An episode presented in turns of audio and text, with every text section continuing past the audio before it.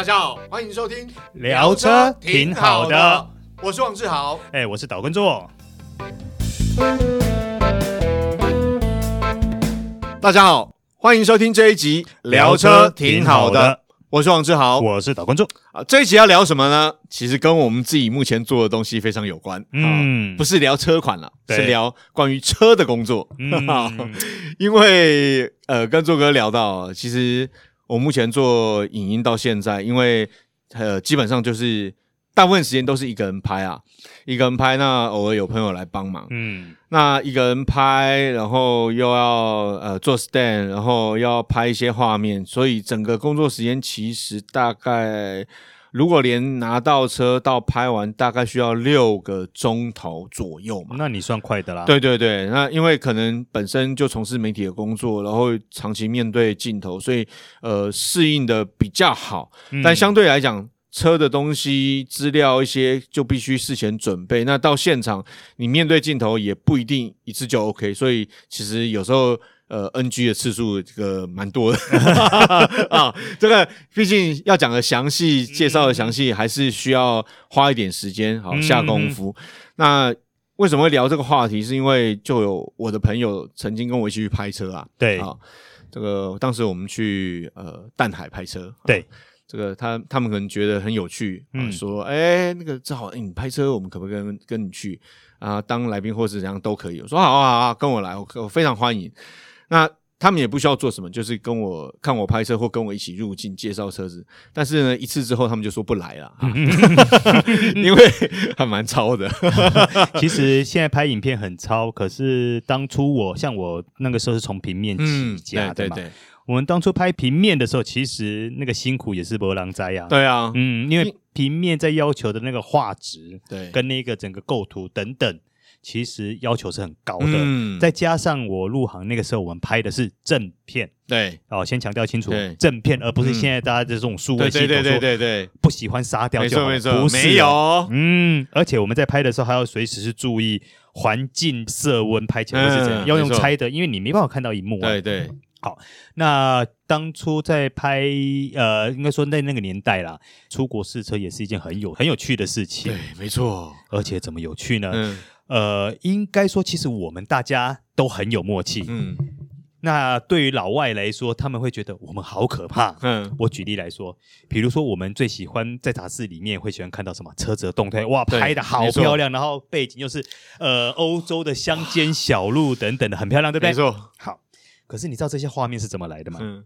呃，应该说我们去出国试驾的时候，它都是一个车队。嗯、那可能前面后面，我们大概都会知道说，哦，前面是某某哪一家的媒体，嗯嗯、哦，后面可能是某某哪一家的媒体。嗯，你只要一看到前面车突然间你跨过中线，有没有？嗯，你大概就知道他要干嘛了。啊，他要拍你这台车的动态。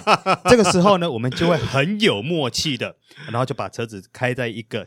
一定的速度，嗯、然后就开始这样稳稳的前进，让他去取那个画面。哦、画面嗯、对，然后呢，有趣的来了，当他回来了以后，嗯，我们这台车呢就要准备出去了。嗯、他一看到我们一跨越中线的时候，他就很清楚知道说我们要拍他的车尾动态，嗯、所以他也会很保持一个很稳定的速度，让我们把它给完成、嗯、拍完这样子。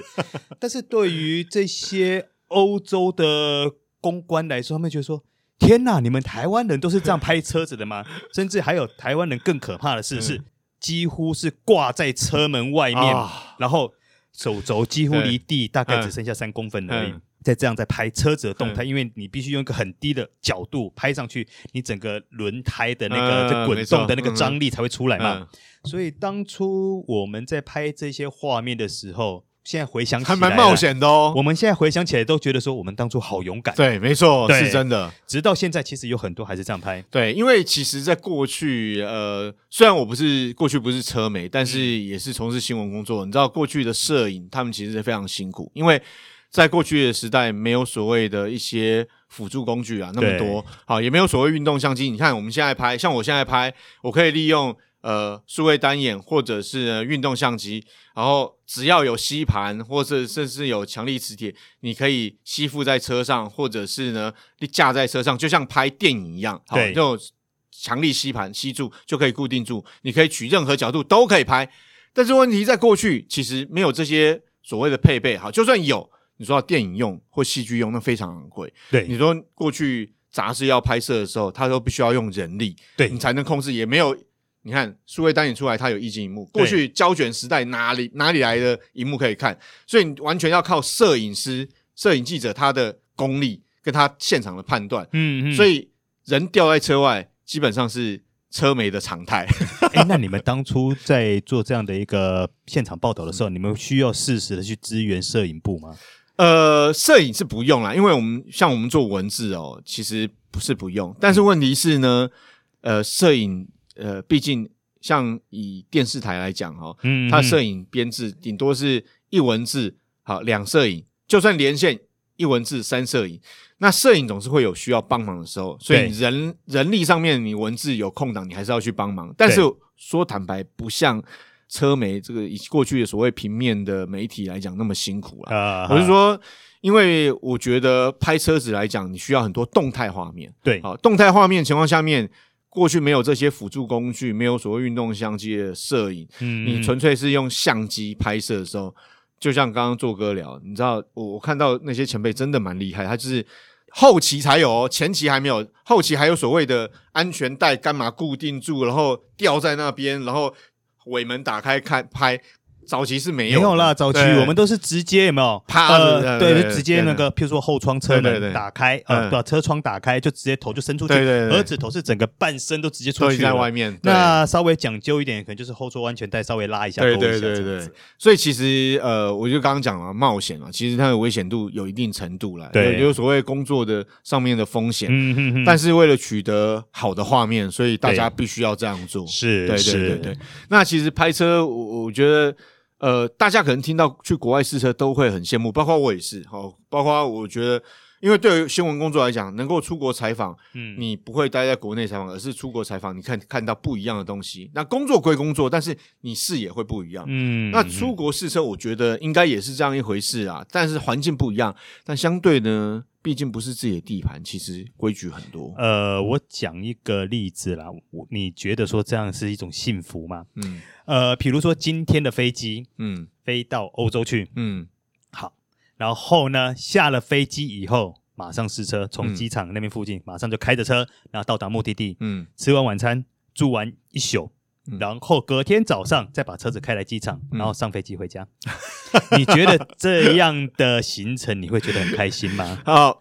大家可不要觉得说这个好像有休息一个晚上哈就幸福。我我告诉大家，其实我过去做新闻工作，呃，在新闻工作其实一样都媒体，所以也面临到这样的情况，那其实是非常累。因为为什么？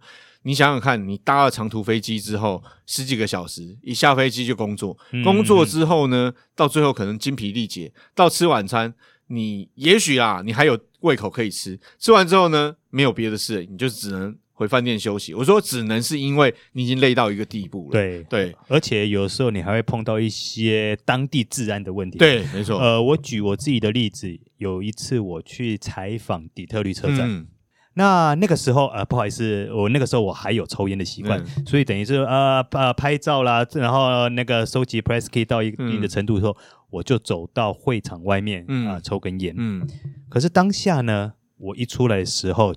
大概我记得那个小朋友大概差不多十岁以下吧，嗯、就从我这边靠过来，嗯，我有看到他，但是我当下在想说，我是不是应该闪他？嗯，好，当我在这个念头一动的时候呢，国外的警察，就是他们美国警察，马上把那个小孩子做驱离，因为他也看到说那个小孩要靠到我这边的，嗯，他有可能要对我做一些什么乞讨或等等之类的动作，嗯嗯、不知道，嗯，就马上把他赶走，嗯。那当下我第一次感觉到说，虽然那个画面看起来是很平和，似乎没什么，可是你内心会觉得说，哎，似乎有什么要发生吗？对，治安这件事情其实似乎是隐藏，嗯、那个危险是隐藏在这个平和的画面下面的。嗯、好，那那天晚上我采访完了，嗯，大概晚上七八点，我记得因为那天晚上我记得他们主场凯迪拉克凯迪拉克那天现场晚上有活动，所以我就留下来了，嗯，然后。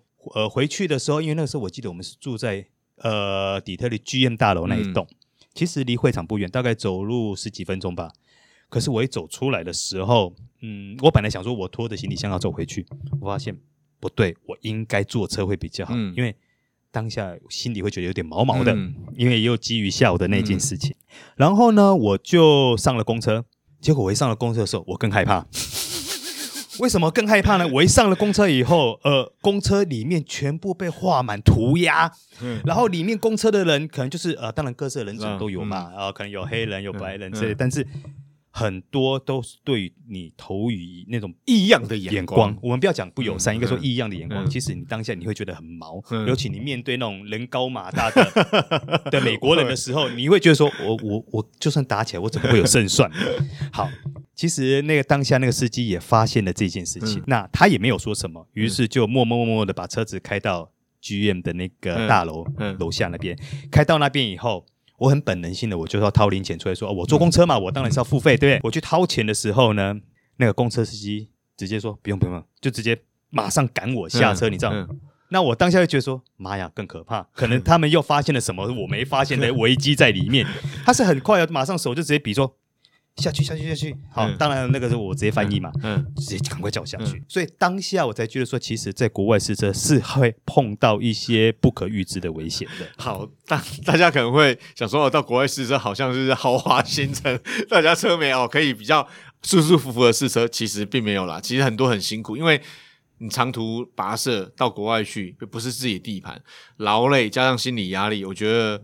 其实不是那么轻松，其实大家不要想那么好。有啦，还是有，还是也有很棒的行程啦。当然有啦，但是我觉得你到国外工作，其实就需要飞很远嘛，对啊，所以其实那是累的啦。对，然后对呃，当然也有很棒的行程，像我曾经碰过一次，就是直飞英国嘛，嗯，然后从英国那边住了一个晚上，呃呃，参加了一个 welcome party 之后，嗯、再从英国坐专机飞到法国南部。嗯那从法国南部呢，再进再开车进入到西班牙。嗯，好，那这段行程，老实说，这样的体验，你一生当中能够体验到几次的机会也很难嘛。对，好，可是，在若干年后，我出现了一个问题。嗯，因为当时的申根签证，嗯，你的签证是哪个国家发的？嗯，你的第一次入境就必须要从那个国家进去。嗯，好，问题来了，我那个时候的第一次是没申根签证是没有入境欧洲的那任何的证明。嗯因为你忘了，我是从英国飞到法国以后，嗯、我从法国直接开车进入西班牙。对对，但是我的申根签证是西班牙发的，嗯、所以我并没有任何西班牙官方入境第一次入境的资料啊。对，在这样的状况下，我后来我去德国采访的时候，嗯、我就被德国的机场的海关挡、嗯、下来啊，挡下来了。他他一查资料说不对呀、啊，你的申根签证为什么是西班牙发的？可是你第一次出入境却是没有从西班牙进去 啊！代志大条啊！我这下子呢，我我大概听完了以后，我心里想说，我只能用一招，嗯、这一招呢，哦，超通用的，就是装傻听不懂，他还说什么、嗯、啊？哎呃，excuse me，excuse me，我只能装不懂，你知道？但是因为当下后面卡很多人嘛，嗯、所以。或许他们觉得说这也真的不是什么很大的缺失，嗯嗯、于是乎他们就讨论了一下，就放我走了。哦，那还好，没有啦。其实到国外工作就遇到种种的问题啦。嗯、当然有比较舒服的行程啊，有、哦，对对对对，但是比较豪华的行程啦是让人羡慕的。对，但是刻苦辛酸的时候是波浪灾，好吗？对，不要说国外，其实在国内也是啊。国内其实像。我跟做哥都有到其其他县市试车嘛？对对，其他县市试车，说实在，很多时候就算你有准备，但人生地不熟，有很多情况是你比较没有办法预料，或者达不到你原本预期的效果。呃，一定会，对对对，所以很多现场状况要克服啊。比如说，呃，我曾经在其他县市的市区试车，结果我刚刚也跟做哥聊，我的摄影器材。啊，原本是用吸盘吸嘛，啊，对，啊、好一个三万块摄影器材，哎，拍车拍拍，我跟车拍拍了，等到回头发现，哎，我拍摄车上为什么摄影机不见了？GG 了，哎，三万块耶，对，结果呢，再回到起点去看的时候，嗯，没错，就掉在原地，而且还经过了。大货车碾压，我靠，还被洗礼过，对，对了，还好它有外壳保护，好，外壳已经粉碎了，镜头也破了，但是呢，机体本身看起来没什么问题，还好还救得回来，对对对，还还可以还可以继续用一下，嗯、哼哼好，只是难免有一些可能会有一些小问题，故障啊，或是锈斗，但是至少还可以继续用。嗯、那其实诸如此类的，你说。器材东西是还好，但人身安全的问题啊，你试车其实我们也知道，试车在不同环境，速度快与慢，其实都关系着对你的整个安全性。是对，哎，那只好在节目最后之前，嗯、我想问你一个问题：嗯、你试过这么多车的那个状况下，嗯，你最讨厌碰到什么状况？最讨厌碰到什么状况啊？我最讨厌试试车的时候遇到塞车。你知道我最讨厌的状况是什么吗？当我下来开始要讲的时候，当下的气温三十八度，那黑的真的是汗不会不会滴，你知道吗？那你总不能在你镜头在镜头前面一直滴，对对对，一直滴，一直滴吧。